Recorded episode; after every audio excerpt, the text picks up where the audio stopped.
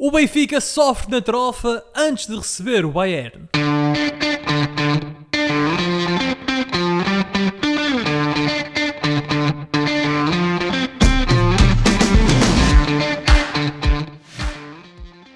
Bem-vindos a mais uma emissão dos Meninos de Ouro, o programa para quem gosta de bola e que está disponível todas as terças-feiras no Spotify, Apple Podcasts, Google Podcasts e em todas as outras plataformas onde se pode ouvir e descarregar podcasts. Eu sou o Filipe Vieira e comigo estão o José Lopes e o João Pedro Oliveira e estamos novamente reunidos para uma conversa internacional sobre futebol. Eu e o Josué estamos em Portugal, embora esta semana não nos estúdios da Rádio Barcelos.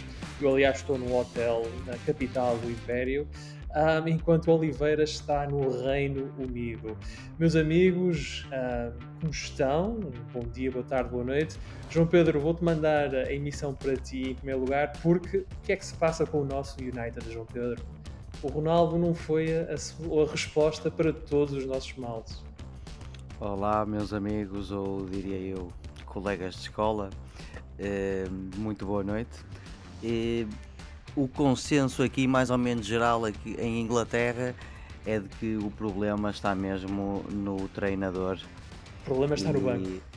Sim, o problema está no banco. O treinador neste momento não está a ter unhas para a guitarra.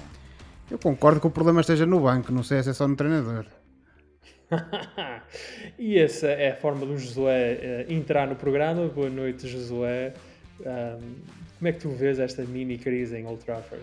Oh, Filipe, eu acho que isto no fundo é, é uma crise anunciada no sentido em que qualquer pessoa que, que seguisse o trajeto United nas últimas épocas e sobretudo na época passada saberia que o Ronaldo não seria o, a pílula dourada para todos os problemas do United Obviamente, com um jogador com a qualidade, ele pode mascarar muitas deficiências da equipa, mas uh, a partir do momento que ele não consegue estar na baliza, na defesa, no meio campo e no ataque ao mesmo tempo, uh, as, as, reais dificuldades da equipa vão vir ao de cima.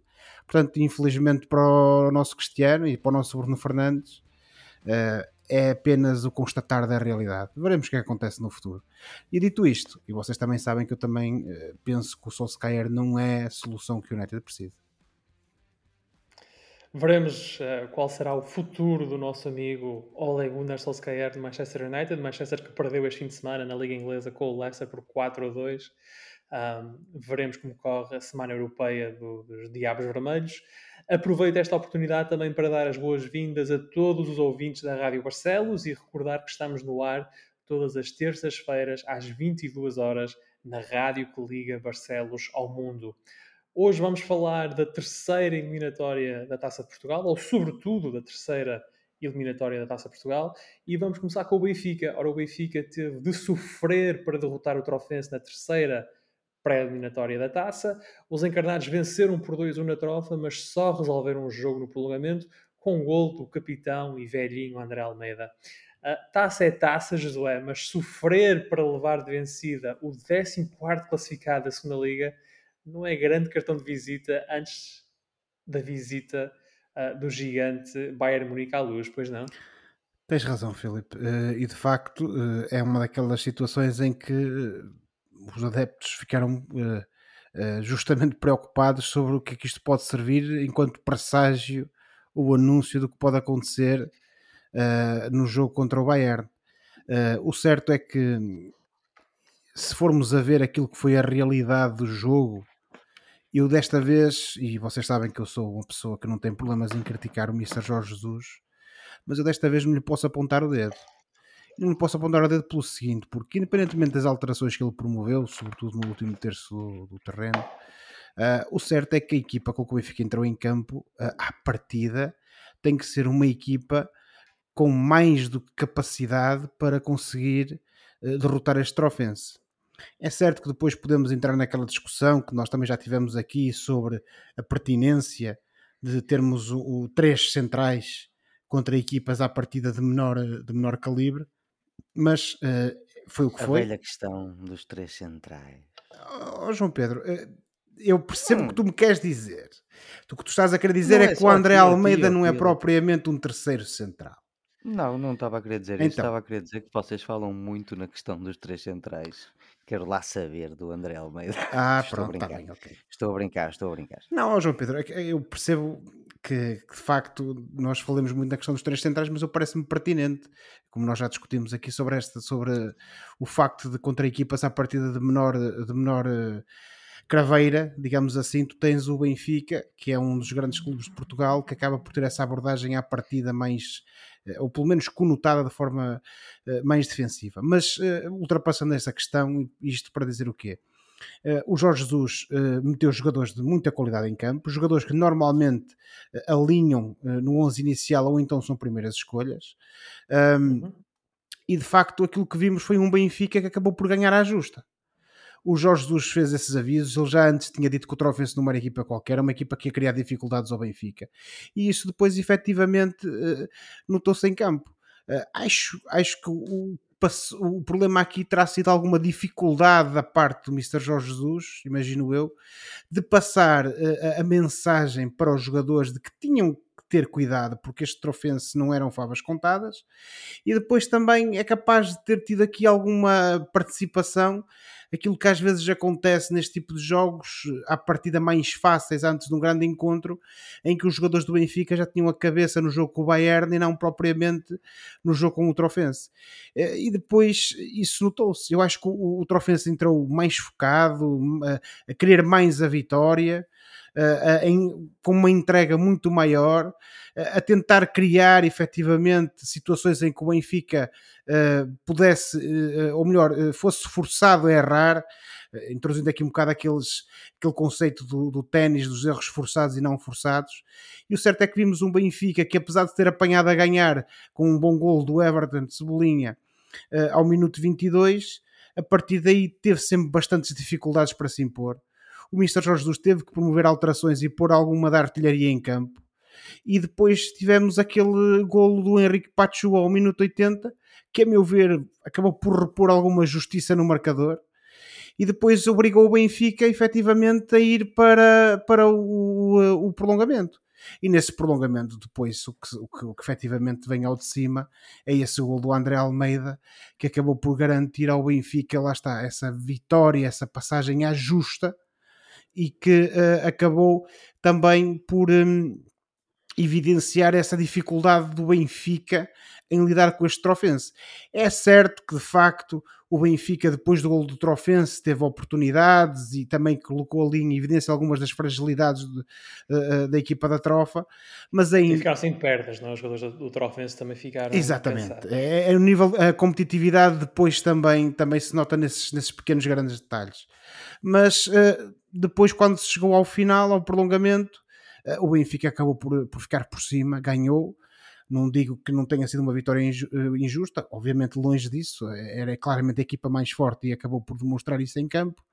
Mas o certo é que este Trofense vendeu a derrota muito cara, foi, teve uma bela, uma bela prestação e se calhar teve o azar, digamos assim, de apanhar o Benfica esta, ainda nesta fase embrionária mas há uma coisa que me parece. Obviamente que os jogos da taça são jogos diferentes, mas este Trofense tem, uh, pelo aquilo que demonstrou contra o Benfica, parece-me a mim que tem muito mais futebol uh, uh, do que uma equipa que à partida está na posição algo complicada que eles estão na, na, na, na segunda liga. Uh, e portanto acredito que eles até possam melhorar porque aquilo que efetivamente se evidenciou do jogo contra o Benfica é um trofense com qualidade e que lá está, vendeu muito cara à derrota e o Benfica se for com obviamente vai, vai, são jogos diferentes, tem muito pouco a ver, mas uh, o Benfica isto deve servir como chamada de atenção para o jogo do Bayern, porque contra o Bayern não podem haver este tipo de desatenções, este tipo de facilitismos. Até basta olhar para aquilo que foi a, a performance do Bayern neste fim de semana na, na Liga Alemã. Uh, contra o Leverkusen, em que uhum. é uma equipa que não perdoa e qualquer uh, qualquer abébia que o adversário lhe dê, imediatamente isso se transforma num, num, num golpe fatal. E já vamos falar do, do Benfica Bayern daqui a pouco, mas João Pedro, uh, gostava de ouvir a tua opinião acerca do jogo da taça. Houve ali algum momento em que tu pensaste que íamos ter taça na trofa, ou seja, que o trofense ia tombar o Benfica? Não, pelo menos para mim, eh, não houve, embora fiquei muito surpreendido e agradado por ver a exibição que o, o Trofense fez. De facto, o Trofense que joga na segunda divisão, que está em 14 lugar da Liga Pro, meus amigos, fez um grande jogo, lutou sempre pelo jogo, nunca esteve fora do jogo no sentido de nunca, eh, nunca apareceu fora da luta de marcar um golo, de, de, lutar pela vitória, obrigou o Benfica mais meia hora e teve muitos bons momentos de, de troca de bola, inclusive é um momento que ficou viral no Twitter, que é um momento de 51 segundos que desemboca em golo do Trofense, mas que acabou por ser invalidado por fora de jogo. Bela uma jogada, grande bela de bola uma equipa da segunda divisão a trocar assim a bola, de facto, uh, uh, dá indicações de que eles podem fazer bem melhor na, na segunda divisão. Uma equipa da segunda divisão, deixa-me acrescentar, contra o líder da primeira liga. Claro. Portanto, não era, só, equipa, não era qualquer só, adversário. Sem dúvida, o que só adiciona mais mérito à exibição do Trofense. Um, fica aquela ideia que o Trofense acaba por sair um bocado uh, cabisbaixo por esta por não ter ganho este jogo porque notou-se do lado do Trofense que havia ali um, um, um, feeling que a equipa podia ganhar. Eu sinceramente achei que o Benfica ia acabar por ganhar porque mesmo tendo usado um, um 11 de segunda linha que é quase todo ele um 11 de segunda linha nós não vamos ver. Provavelmente o único jogador que, vai, que se vai repetir contra o Bayern vai ser o Vertonghen. Uh, tem, tinha a obrigação de ganhar este jogo com alguma tranquilidade e não ganhou podemos falar na, na questão de terem de, passado agora por este período de, de, jogos internacionais em que houve hum. uma pausa, eh, mas mais do que isso, eu acho que também o, os benfiquistas não devem tirar grandes ilações eh, deste jogo, porque o Benfica acabou por ganhar, eh, jogou com uma equipa de segunda linha que devia ter feito melhor, mas no final do dia resolveu o assunto, como, como se costuma dizer, e em relação ao Bayern, as contas e a análise vai ser completamente diferente, porque o Benfica vai, vai jogar com um 11 completamente diferente também. Mas de, de destacar, embora seja verdade, o facto que o Benfica entrou com segundas linhas, em primeiro lugar, são segundas linhas que já foram titulares no campeonato, naquela fase em que o Jesus estava a fazer. E que vão entrando nas segundas partes, vão entrando. entrando. E o Benfica acaba o jogo a ter de ir buscar Weigl, João Mário, Yarem Teve que ir buscar os bombardeiros ao banco. É verdade, foi, foi de facto uma surpresa, não, não, não, não nego isso. E o, o adepto neutro de futebol em mim gostou de ver eh, este jogo que a dada altura até foi taco a taco. Eh, o, o que só torna mais incrível aquilo que estávamos a ver, porque era uma equipa da, que está no 14 lugar da segunda divisão contra a equipa que está atualmente em primeiro e que é o Benfica, e toda a gente sabe a história que o, que o, que o Benfica tem. Portanto, apesar de não ter havido surpresas, eu acho que, pelo menos este jogo do Benfica, foi um jogo bastante agradável e bem disputado para se ver, mais uma vez, para os neutros como eu. Foi um jogo entretido, foi um jogo entretido. Mas um jogo também sequer entretido uh, será o jogo com o Bayern Munique na quarta-feira para a Liga dos Campeões. Josué, se o Benfica aplicar ao Bayern a receita do jogo com o Barcelona, isso vai chegar para sair da luz com os três pontos, ou para pelo menos pontuar? Ou pensas que né, este, este Bayern não é o Barcelona? Ou seja, este Bayern não é este Barcelona? Ó oh, Filipe, se por receita tu quiseres dizer muita entrega, muita vontade, uh, correr muito atrás da bola, fator público, fator público, é verdade. Eu pá, sinto-me tentado a dizer que se calhar o Benfica pode conseguir alguma coisa de positivo neste jogo. Fruto lá está dessa entrega e dessa vontade. Mas depois também temos que ser realistas. O Bayern de Munique é claramente, neste momento, uma das melhores equipas do mundo. Não há dúvidas. Certo. Uh, é uma equipa que se tem mostrado demolidora. Uh, e eu ainda há pouco falava do resultado que eles eh, tiveram contra o Leverkusen na, na última jornada é óbvio que este Leverkusen também não é o mesmo Leverkusen de outros tempos, mas ainda assim. Uma equipa que faz 27 remates, é... 11 à baliza, não é? E, e não, Oliveira, 11 à baliza e nesses 11 remates marca 5 golos. Ou seja, quase 50% de Que é uma coisa impressionante. É uma coisa nós impressionante. Uns, nós somos uns magos da estatística. É verdade, é verdade, João Pedro, tens razão. Qualquer dia vou fazer um filme sobre nós, como fizeram sobre aquelas senhoras da matemática da NASA. Pá. Ou, ou, ou, dos tipos do beisebol. Ou, ou dos tipos de beisebol, exatamente, o Moneyball. Sim, o Moneyball. Exatamente. O Moneyball dos meninos de Pronto, ouro. mas isto para dizer o quê? Eh, e, eh, obviamente que eu, enquanto benfiquista, tenho a esperança que o meu Benfica, com essa entrega toda, se conseguir replicar aquilo que fez no, contra o Barcelona, possa conseguir um resultado positivo. Mas vai ser um jogo muito difícil. Mesmo com um fator público, mesmo que o Benfica esteja numa noite perfeita, vai ser um jogo muito difícil, fruto da equipa que está do outro lado. E se disséssemos assim, eh, o primeiro jogo desta dupla jornada contra o Bayern é na Alemanha e o segundo é cá. Eu acredito que o Benfica, se eventualmente, porque a partida seria o mais provável, tivesse um resultado negativo na Alemanha, que seria sempre a derrota, eventualmente o Bayern, com esses nove pontos em três jogos, poderia relaxar um pouco. Mas eu acho que isso não vai acontecer neste jogo, precisamente porque o Bayern, apesar de ter seis pontos em dois jogos, vai querer despachar o assunto o mais rapidamente possível e, portanto, vai chegar à luz numa perspectiva de querer ganhar e ganhar rapidamente e com números expressivos. O Benfica tem que, obviamente, lutar, como é óbvio. Não vamos estar aqui a dizer que eh, está, o jogo está perder a partida porque não está, até porque a magia do futebol passa precisamente pelo contrário, por acontecerem às vezes coisas que ninguém está à espera. Mas o, O certo Real é que Madrid também perdeu com o Sheriff em casa. foi? Exatamente, Portanto, exatamente. Mas pronto, isso é, lá está. São equipas que estão noutros momentos, mas tudo é possível. E, e eu, enquanto benfiquista, tenho eh, que, que ter essa esperança e anseio que isso seja possível. Agora vai ser um jogo muito difícil, muito complicado. E mesmo que o Benfica, lá está, replique essa receita contra o Barcelona em termos de entrega no jogo, acho que o mais provável é que o resultado não seja um sorridente, digamos assim, para o Benfica e portanto o Benfica vai ter que tentar recuperar, entre aspas, o prejuízo desta última jornada contra o Bayern noutros jogos.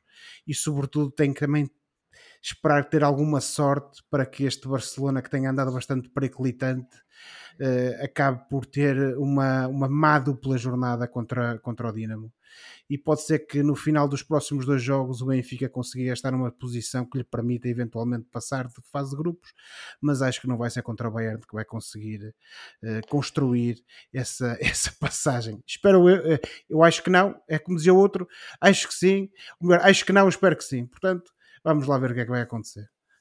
É muito difícil para o Benfica te apanhar na dupla jornada o Bayern Munique. São dois jogos ahm, muito difíceis para o Benfica pontuar. Num grupo em que o Barcelona, a a julgar pelo resultado deste fim de semana, está em crescendo. Ah, o Benfica não foi capaz de ganhar na Ucrânia. Portanto, estes dois jogos são Eu acho que esse, acho que esse jogo na Ucrânia, esse resultado na Ucrânia ainda vai, ainda vai, como se costuma, vai assombrar. é isso que eu a dizer, traduzindo uma expressão muito anglo-saxónica, acho que ainda vai assombrar o Benfica nas contas deste, deste grupo. Mas assombrar, assombrar no sentido de, de não chegarem à Liga Europa ou à Liga dos Campeões? Eu acho que é mais, ó, João Pedro, tendo em conta o resultado que o Benfica conseguiu contra o Barcelona, se calhar será mais eh, naquela esperança ténue que o Benfica tinha de eventualmente conseguir passar depois desse resultado. Porque a Liga Europa, com um empate contra o Dinamo, a não ser que o Dinamo agora se transfigure contra o Barcelona e consiga sacar ali coelhos, um coelho qualquer da cartola em ambos os jogos, o Benfica, sobretudo porque depois também joga em casa contra o Dinamo, provavelmente depois daquela vitória e- contra o Barcelona e o empate contra o Dinamo, tem nas mãos, ainda que obviamente não esteja garantido, a possibilidade de pelo menos ir à Liga Europa.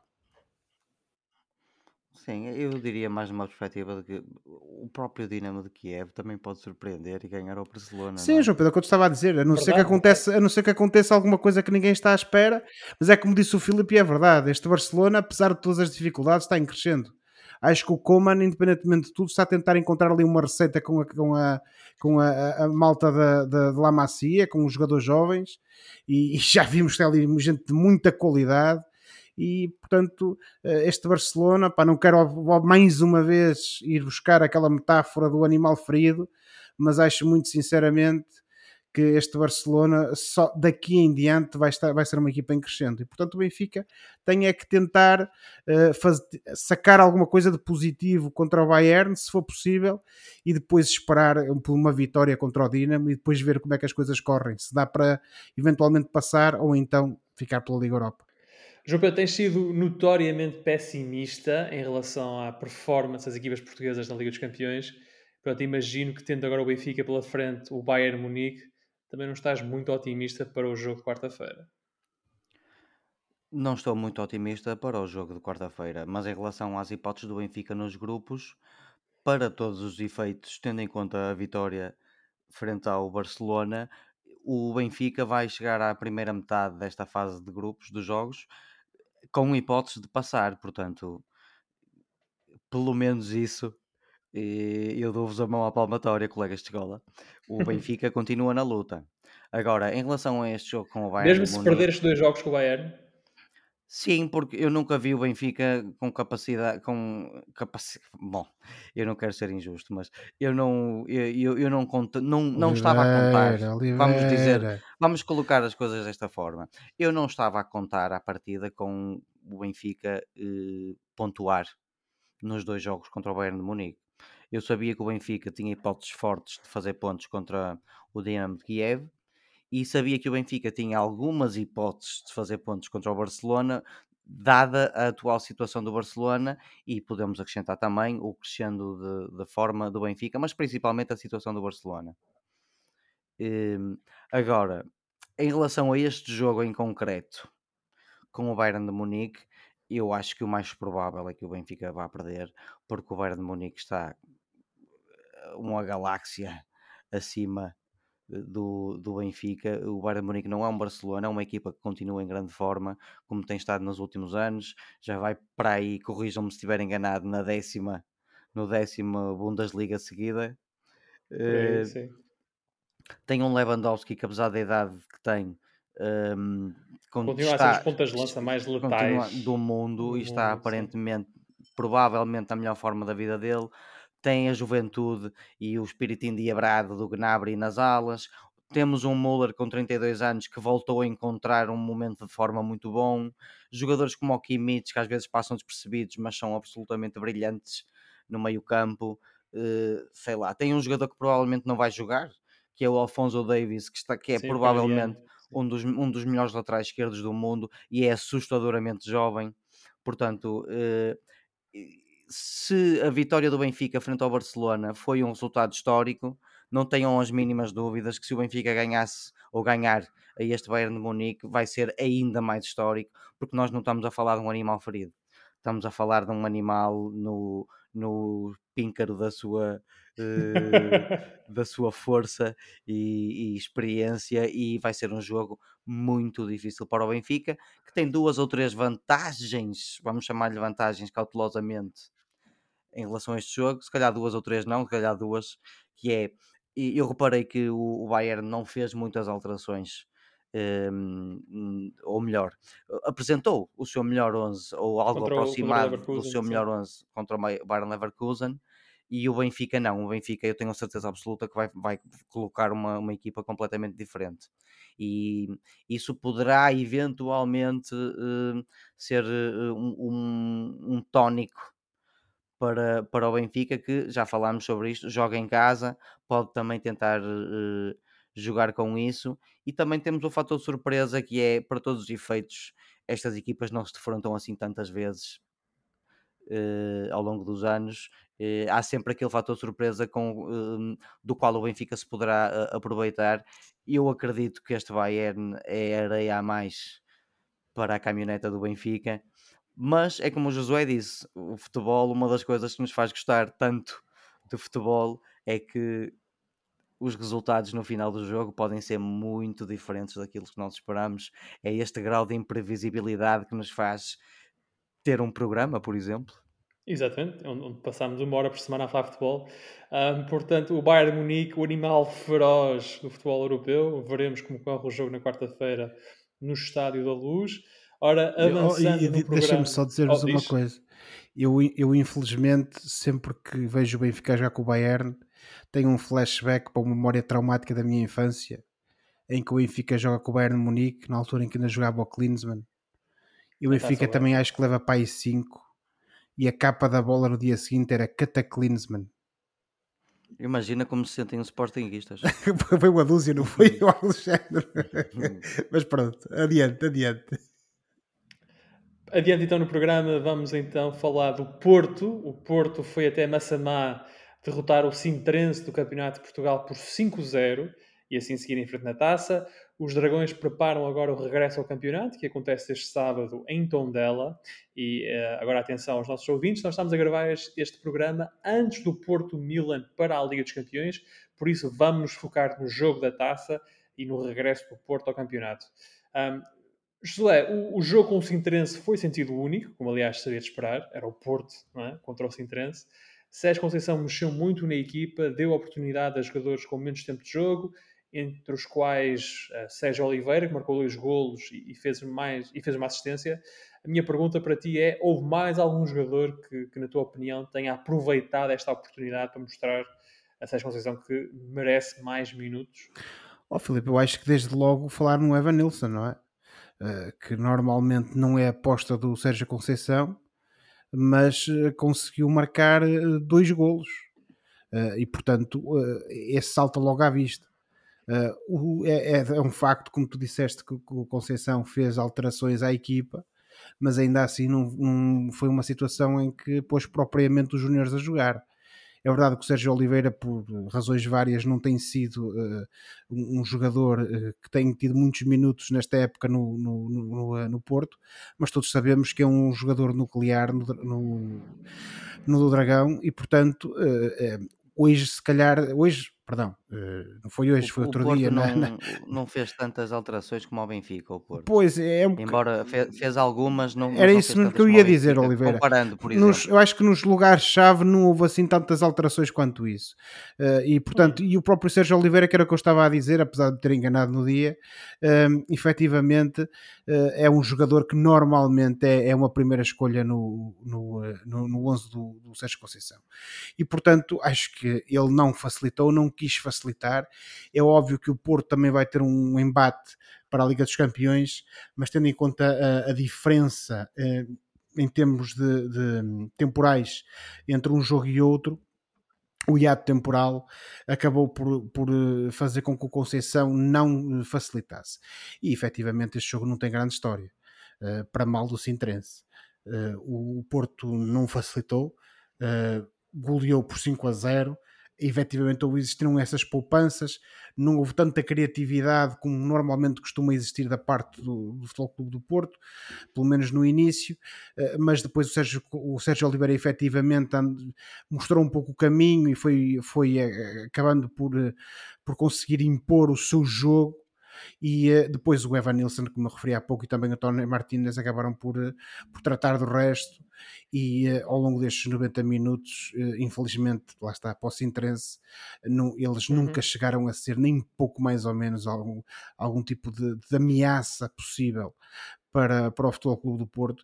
Portanto, é uma vitória natural, é um jogo sem grande história, o Porto foi sempre melhor e efetivamente, e, e também eh, na sequência dessa questão que tu me fizeste há pouco, Filipe, acho que o único jogador que eventualmente poderá tirar alguns dividendos desta partida, isto porque, como eu te referi, o Sérgio Oliveira é sempre à partida uma, uma, uma, uma escolha de, de, de primeira linha, será eventualmente o Evan Nilsson. Mas vamos ver, vamos ver se o Sérgio Conceição lhe vai dar mais alguns minutos ou não.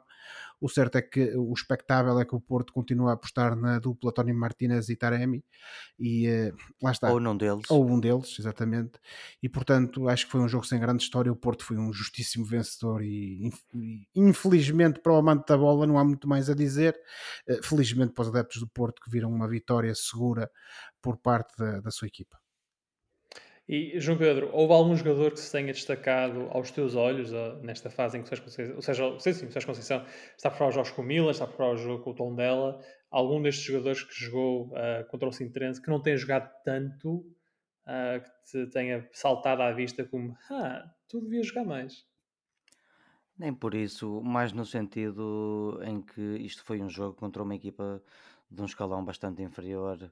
Um, a estes jogadores impunha-se-lhes uma vitória eh, cabal e, e, não é fácil com, contra adversários, e não é só em relação ao jogo do Porto, em relação ao jogo do Braga e do Gil Vicente é igual, não é fácil salientar eh, um ou outro jogador.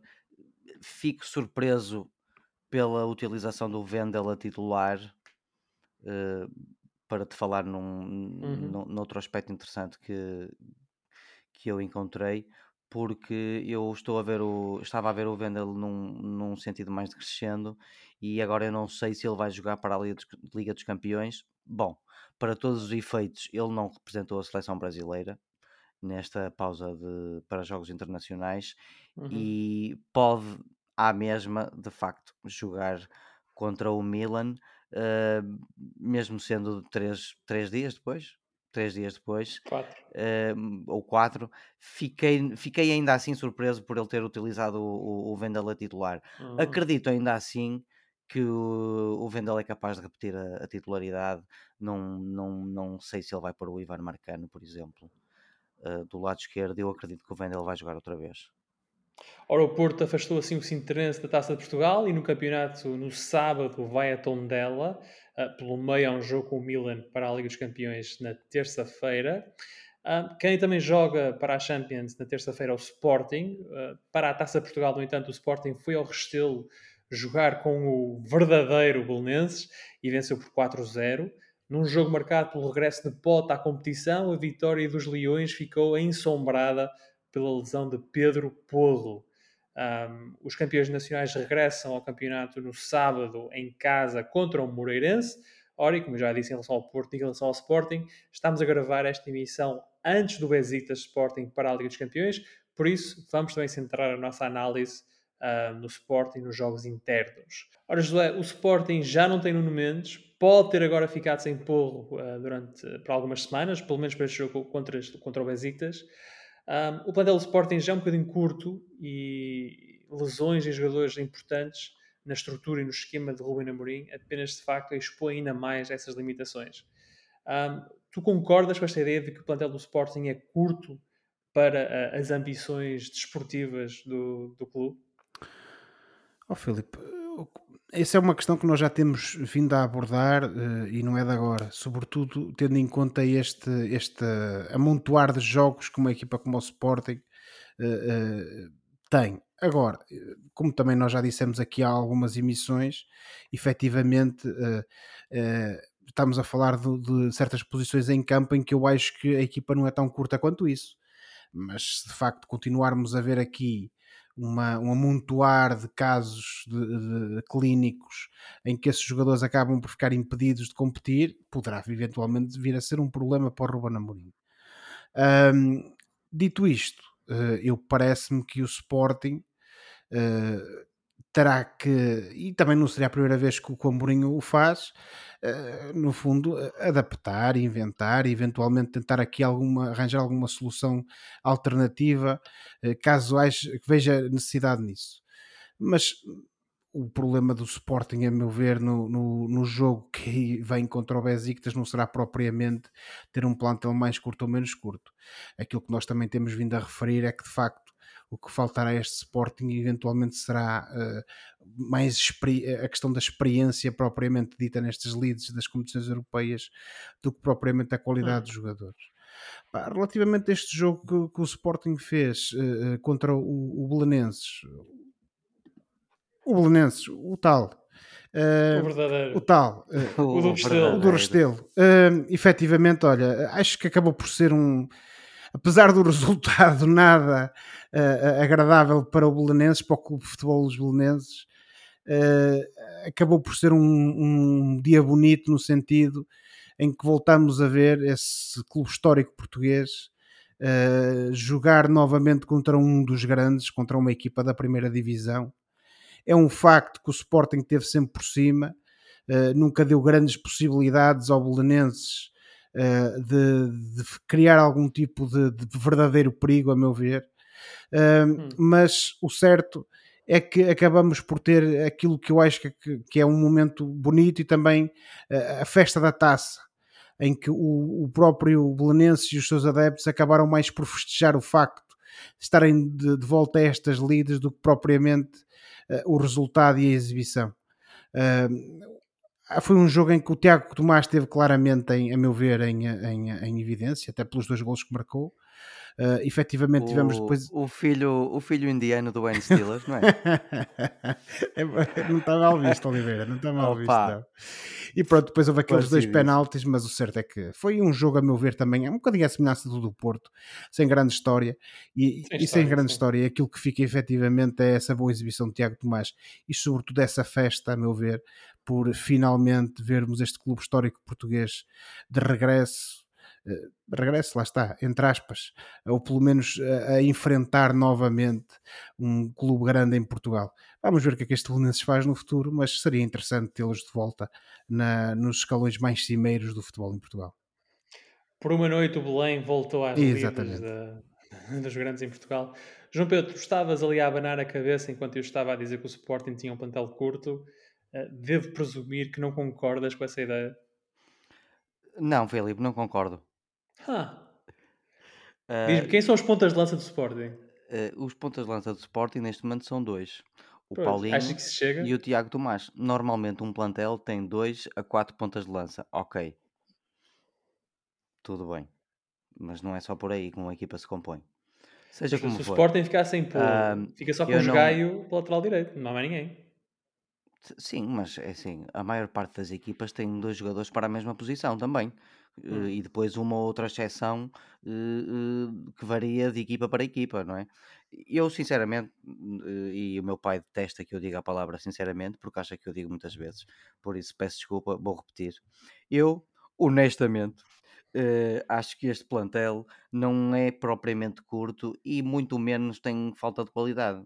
Eu acho é que isto é um grupo com um considerável número de jogadores inexperientes em provas europeias e na conjugação de competições domésticas com, com, com provas europeias. Temos muitos jogadores jovens, exceção feita ao Adan, ao Coates, ao Sarabia e eventualmente o Paulinho, que de Liga dos Campeões não tem experiência quase nenhuma, e, mas, Mas tem mais, sénior mas, tem mais, mas tem mais Liga Europa. Liga Europa, vá. Hum, o Sporting tem aqui um grupo grande de jogadores jovens que, apesar de serem campeões nacionais e com muito mérito, são um grupo bastante inexperiente. Portanto, o que estes jogadores e o que o, o Sporting precisa é disto: é de jogar na Liga dos Campeões, na Liga, na Liga Europa, se assim tiver de ser, eh, ao mesmo tempo na Liga de- de Portuguesa, de aceitar a rotatividade, de não baixar a qualidade de jogo com, a- com esta mesma rotatividade, enraizar estes hábitos de jogar semana a semana e o futuro dirá o, o- quantos frutos vão tirar desta experiência. Agora, o, o caminho é, é um bocado este. Eu muito eu olho para, para estes três grandes e, e não vejo assim tan- tantas diferenças. O, o- campeonato está equilibrado. O, o, o Sporting não só pode, como está realisticamente a lutar pelo, pelo, pelo título eh, enquanto se bate nesta neste difícil novo desafio, que é novo para todos os efeitos, que é as provas europeias. E pronto, e veremos o que é que o Sporting vai fazer com o Besiktas. Aliás, esta hora, quando o programa for para o ar e for publicado, os nossos ouvintes já saberão como é que o Sporting se portou ah, em Istambul e quando jogou com o Besiktas. E veremos também ao longo da época como é que este plantel evolui e vai crescendo. E se o Sporting de facto usa um bocado esta experiência Liga dos Campeões para ah, dotar os seus jogadores e dotar os elementos deste plantel desse maior traquejo ah, internacional. Um, saltamos agora para, portanto, estava- já estivemos em Sintra, fomos ao Restelo e agora vamos ao Barreiro. Um, E eu ainda estou Braga- com fome. Estás com fome? Ainda estou Então com pronto, fome. olha, o teu Braga, o teu Braga deu 5 ao Moitensa, não sei se isso deu para, para matar a barriga de, de misérias, mas ah, no Minimamente. jogo, minimamente. Ah, o Braga venceu então o Moitense por 5-0 em jogo da Taça Portugal. Ao longo da partida, Carlos Carvalhal lançou vários jovens da formação do Braga, incluindo o menino Roger, que aos 15 anos estreou-se a marcar em jogos oficiais, celebrou o golo com choros e saltou para o colo do Carlos Carvalhal, foi muito bonito. Um, e Vitinha, que bisou na partida, embora tenha apenas entrado aos 61 minutos. E deve-se dizer que o Braga ao intervalo ganhava por apenas 1-0 e antes do segundo gol do Braga, o Moitense tem uma bela oportunidade para empatar. Portanto, isto não, foi, isto não foram favas contadas. Uh, Ora, o Braga tem tido problemas para fazer gols e quer Abel Ruiz, quer Mário Gonzalez, têm sido incapazes de ser o homem-golo, o homem, o homem da área, como foi o Paulinho antes de ir para o Sporting. João Pedro, pergunta a ti, a solução para o Braga pode ser este menino, este Vitinha, ou é muito cedo? Poderia, poderá. Poderia. Neste momento, achas que ele é a solução para o Braga, para a equipe principal do Braga? Eu não o conheço o suficiente. Nós estamos a falar de um miúdo de, de 20 anos ou 21, 21 anos que acaba de, de sair da equipa B, que tem bons números uh, na equipa B, mas que acaba de chegar eh, à primeira divisão portuguesa. Portanto, dizer que ele pode ser uma solução, pode, eventualmente, vamos ver. Se calhar está aqui um craque uh, em, em, potência que se vai revelar uh, perante os nossos olhos, mas o Braga não pode contar só com isso, como é óbvio. E, e eu acredito e que convictamente que o, o, o Alan Ruiz o, perdão, Abel Ruiz. O, o, Abel Ruiz pode fazer muito melhor. O Oliveira já sonha com, uh, com, o Abel Ruiz. Hum, eu, eu, sonho com, com ele marcar golos. Uh, mas uh, continuando, eu acho que o, o, Abel Ruiz tem qualidade e, e, e aliado a isso à juventude para fazer muito melhor, para fazer melhor. E eu acredito que mesmo que não seja no Braga, se calhar vai ser noutro sítio, ele vai fazer melhor. Ele é muito jovem, ele é um jogador muito bom tecnicamente, inteligente a jogar, só lhe falta aquela finalização. O Mário Gonzalez é um jogador que ainda não engrenou e eu também acredito que ele pode fazer melhor. Isto parece tudo um bocado curto, mas é o que nós temos no Braga neste momento. Temos três pontas de lança, dois com alguma experiência na primeira divisão. O Abel Ruiz, claramente, é um jogador tecnicamente superior uh, dos três e, e, pode e deve fazer melhor. Este Vitinha, pela maneira como tem entrado nos últimos jogos, uh, parece ser uma surpresa relativamente, relativamente é agradável, é uma surpresa agradável, mas é muito cedo para dizer se, se vai ser este miúdo saído da equipa B que vai ser a solução para a falta de eficácia ofensiva do Braga, não é? Eh, em relação a este jogo com o Moitense, não há muito a dizer, tal como ao jogo contra o, o Porto contra o Sintrense. Isto, estes jogos são muito difíceis para uh, avaliar uh, como é que a equipa está a evoluir, a menos que o Braga tivesse perdido. Se o Braga tivesse perdido este jogo, aí sim teríamos outras ilações a, a, a, tirar e se calhar gastávamos mais tempo com isto. Mas em relação a, a, a, este jogo, não foi isso que aconteceu. O Braga cumpriu com a sua obrigação uh, totalmente e, portanto, os próximos jogos, nomeadamente contra o Ludogorets da, da Bulgária, vão continuar a ajudar-nos a perceber a pulsação desta equipa que neste momento não está a bater eh, muitas vezes. E Josué, um, o que é que, qual é a tua opinião acerca desta, desta juventude que saiu da canteira do Braga neste jogo com o Oitense, principalmente o Roger e o Vitinha? Achas que eles O Josué ser... não tem direito de falar do Roger, eu é que devia ter falado do Roger. Mas pronto. Oh, oh, Oliver, não fala... Acrescenta, não, acrescenta, acrescenta, não, diz, não falaste o que quiseres, pá. Com 15 anos, meus amigos, com 15 anos, nós estávamos na escola preocupados com coisas banais. E este miúdo marcou o golo pelo ah, Sporting Clube do Braga. Oliver, o, homem, o homem não é propriamente um cientista aeronáutico, pá. Joga a bola.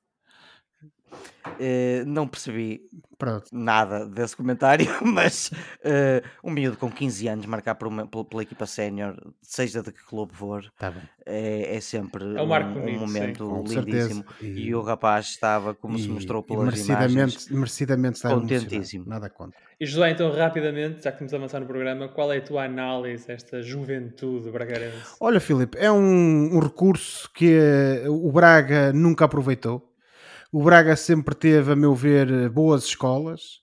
O Braga tem uma academia, Uh, uh, que é sempre motivo para que a administração diga que demonstra o investimento que tem sido feito e uh, os dinheiros têm sido gastos no clube. E portanto, acho que se calhar já é tempo de começarmos a ver esses resultados a aparecerem na equipa principal. Uh, é verdade que aquilo que o Oliver disse há pouco, que de facto uma equipa como o Braga, aliás, na cena daquilo que temos vindo a conversar aqui, não pode estar, uh, no fundo, à espera de, de, conseguir resolver todos os seus problemas e de ser competitiva uh, uh, no, no, topo do campeonato e, na, e, nas competições europeias, contando apenas com as equipas, uh, com, perdão, com os jogadores da, da, da, da, formação, mas o certo é que acho que tanto este Roger como os outros jogadores que têm, que têm tido algumas oportunidades com o Mr. Carvalhal demonstram que se calhar o Braga na, aliás, sobretudo na cena desta falta de investimento que eu, tenho até, que eu até tenho criticado por parte do, do, da, da, administração da SAD relativamente à equipa principal, se calhar está aqui uma solução. Um, e são jogadores que podem de uma hora para a outra transformar este Braga e torná-lo numa equipa mais competitiva daquilo que tem mostrado. Obviamente que acho muito difícil que isso aconteça, mas nunca se hum. sabe. Há que dar uma oportunidade a estes jovens e pode ser que o Roger e outros Rogers que andem por aí nas, equipe, na equipe, nas camadas jovens do Braga sejam aquilo que pode efetivamente transfigurar este Braga uh, para se tornar e pelo menos para voltar àquilo que tem sido o seu panagem nas últimas épocas, e, e que é uma equipa competitiva que luta pelos primeiros lugares do campeonato. E tivemos um golo de um central da equipa B também. Oliveira, é pá, desde que apareçam Oliveira. jogadores, desde que apareçam jogadores, aí é que dar oportunidades e não é depois uh, pô-los para um canto uh, porque vai-se buscar um jogador não sei aonde, porque há um empresário qualquer que o traga e o diabo a sete. É há que dar oportunidades a estes jovens. É, infelizmente, as estrelas, é, as estrelas são, problemas do... de, são problemas que se aplicam a muitos clubes, infelizmente as estrelas da equipa B do Braga a garantir a vitória na Moita, ou com o Moitense no Barreiro. Na Moita, vitória ah, na Moita. Na Moita. O sítio por onde eu já mandei o Josué muitas vezes. Ora, quem também aplicou a chapa 5 na taça foi o Gil, ah, que assim afastou o Condeixa da prova rainha do futebol português. Josué, foi um domingo gordo para ti em termos de golos.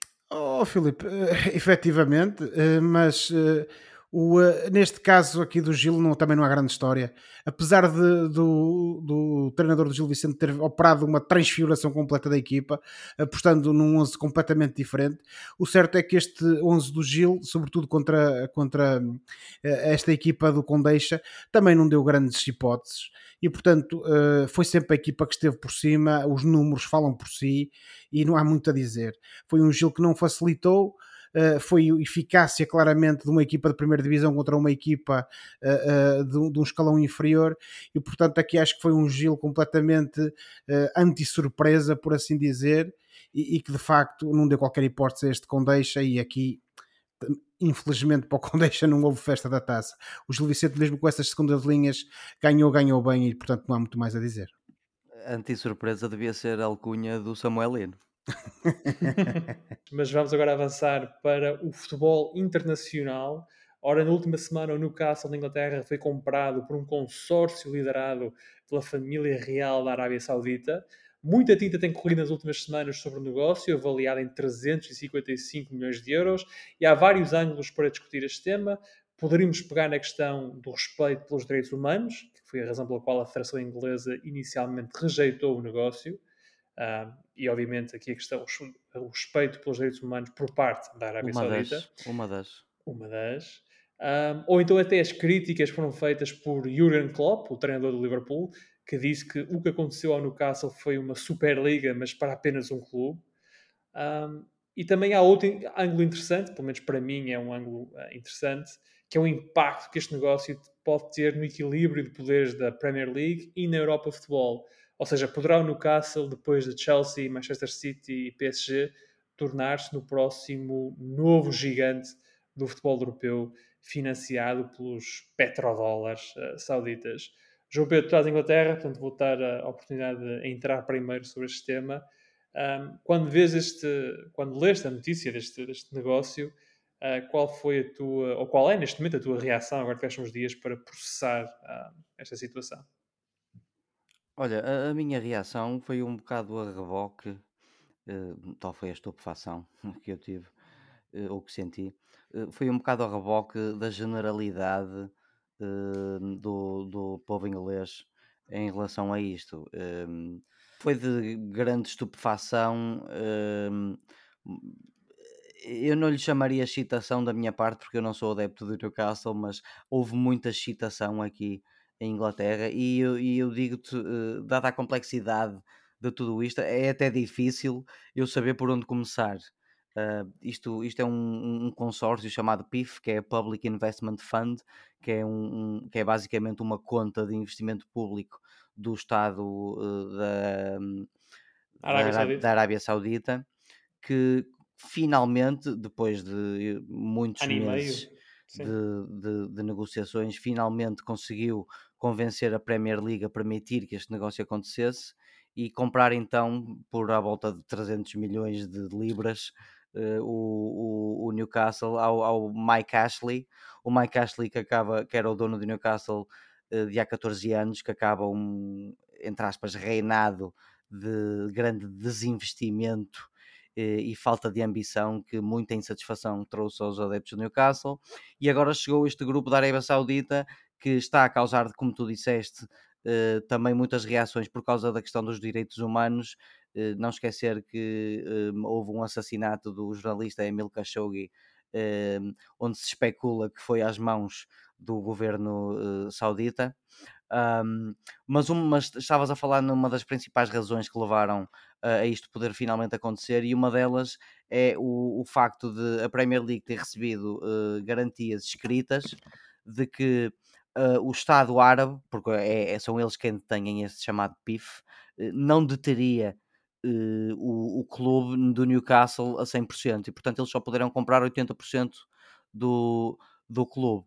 Um, só para terminar, uh, deixar uma, a questão, embora não, não vá utilizar muitos números, mas uh, é, só para dar uma noção do quanto significa este, entre aspas, takeover, que é o que eles lhe chamam em inglês, de, deste fundo de investimento, é dizer que se o Manchester City e o PSG eram bilionários e estavam muito acima uns dos outros, agora são meninos de couro, meus amigos porque este fundo de investimento tem para cima de 300 bilhões para investir, embora só possa uh, investir em 190 nesta janela de, de janeiro, uh, e não vão gastar 190 de certeza para já.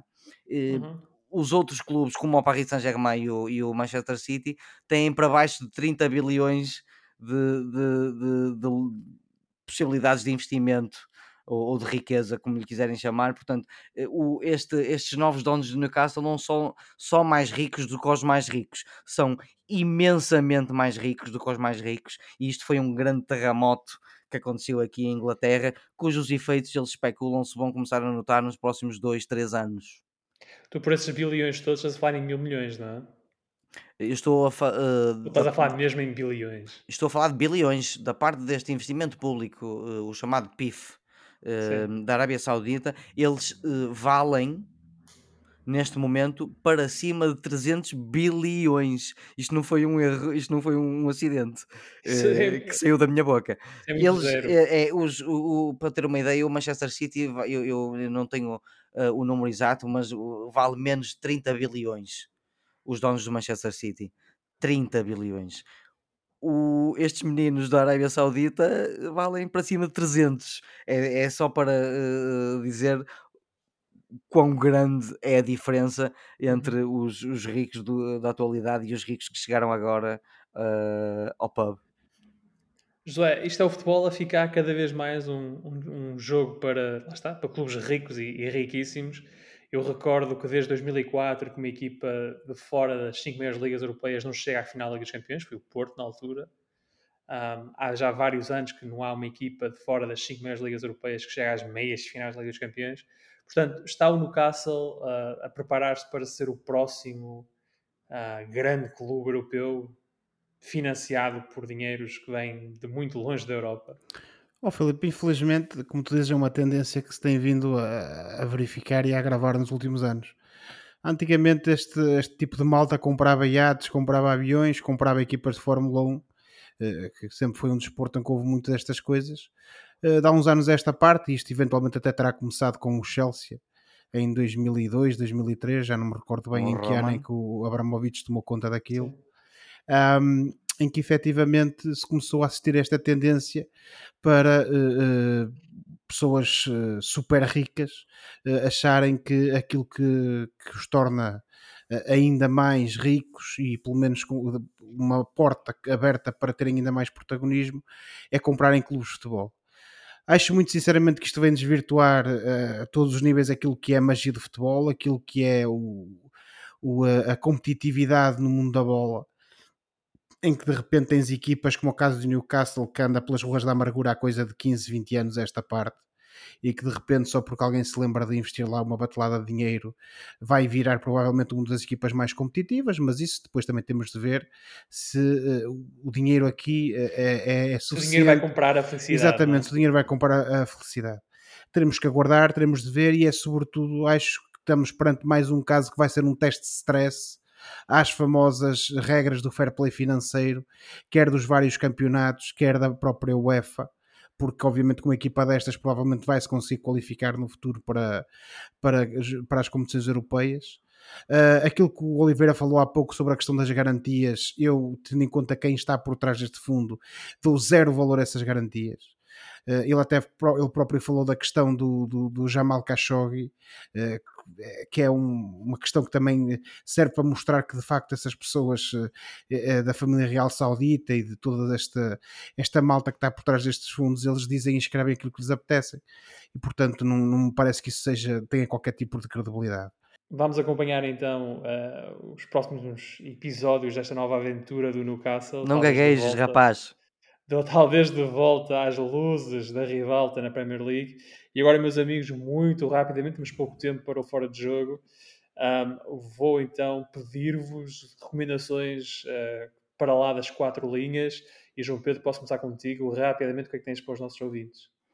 Bom, hum, no seguimento de eu ter pedido, perdido algum amor à minha carteira e ter ido ver ao vivo um dos melhores comediantes do mundo, o Ricky Gervais, o inglês Ricky Gervais, eu decidi, porque também já vi a série Afterlife e estou à espera que chegue a terceira temporada, decidi rever a série Derek, que é sobre um homem muito positivo, uh, que vê o melhor nas pessoas, que já está à beira dos 50 anos e que trabalha numa, num lar de idosos. No qual ele estima muito esses idosos e, e, e, e, se dá de encontro com personagens secundárias que podem ser verdadeiramente hilariantes e também entrenecedoras, porque sim, esta série já me fez chorar também, meus amigos. E eu estou a falar da série Derek, uma série que foi gravada entre 2012 e 2014, com duas temporadas de cerca de seis episódios cada e que acaba com uma terceira de um episódio grande. E portanto, a minha recomendação, tanto para rir como para chorar, é Derek. João Pedro com Derek e tu, José, muito rapidamente. Olha, Filipe, é muito rapidamente, eh, e estando aqui num, num registro também do humor cáustico, que também é panagem do Ricky Gervais, eu uh, tenho para recomendar um especial uh, de comédia do Dave Chappelle para a Netflix. O Dave Chappelle em 2016 assinou um contrato com a Netflix para produzir uma série de especiais. Este é o sexto e último, por isso é que se chama The Closer, ou seja, uma espécie de encerramento.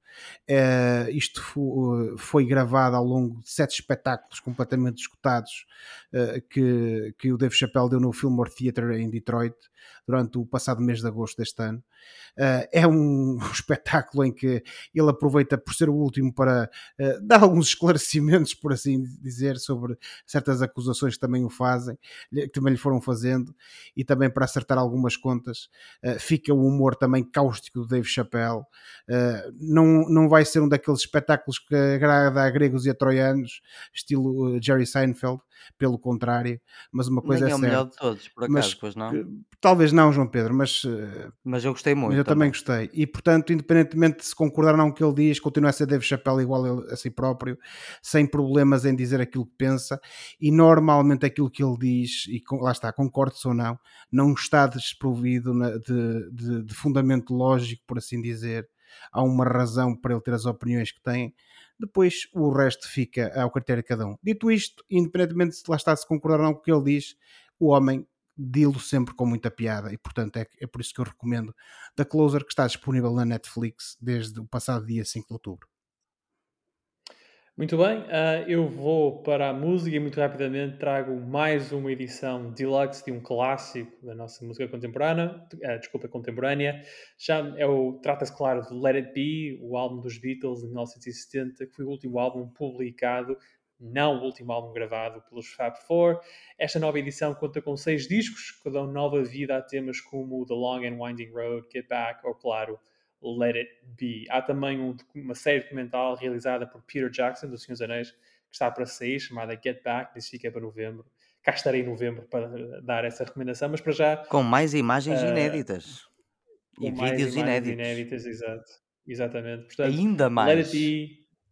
Ainda mais. São seis horas. Uh, Let It Be, a edição deluxe dos Beatles está à venda, jogo por qualquer coisa como 130 euros. Ah, pensei que era um assim. milhão de euros também. Uau, outra do... É só de George Harrison. Só de George Harrison. Um, por hoje ficamos por aqui. Para a próxima semana cá estaremos para mais uma conversa sobre futebol e outras coisas. Não se esqueçam que podem subscrever o canal nos Meninos de Ouro, disponível em todas as plataformas onde se pode ouvir ou descarregar podcasts para serem notificados de cada vez que publicarmos uma nova emissão. Podem entrar connosco enviando um e-mail para os meninos de ouro podcast.gmail.com. Boa semana e bons jogos. Tchau. Tchau. Boa semana. Boa noite, boa semana. Façam as escolhas certas.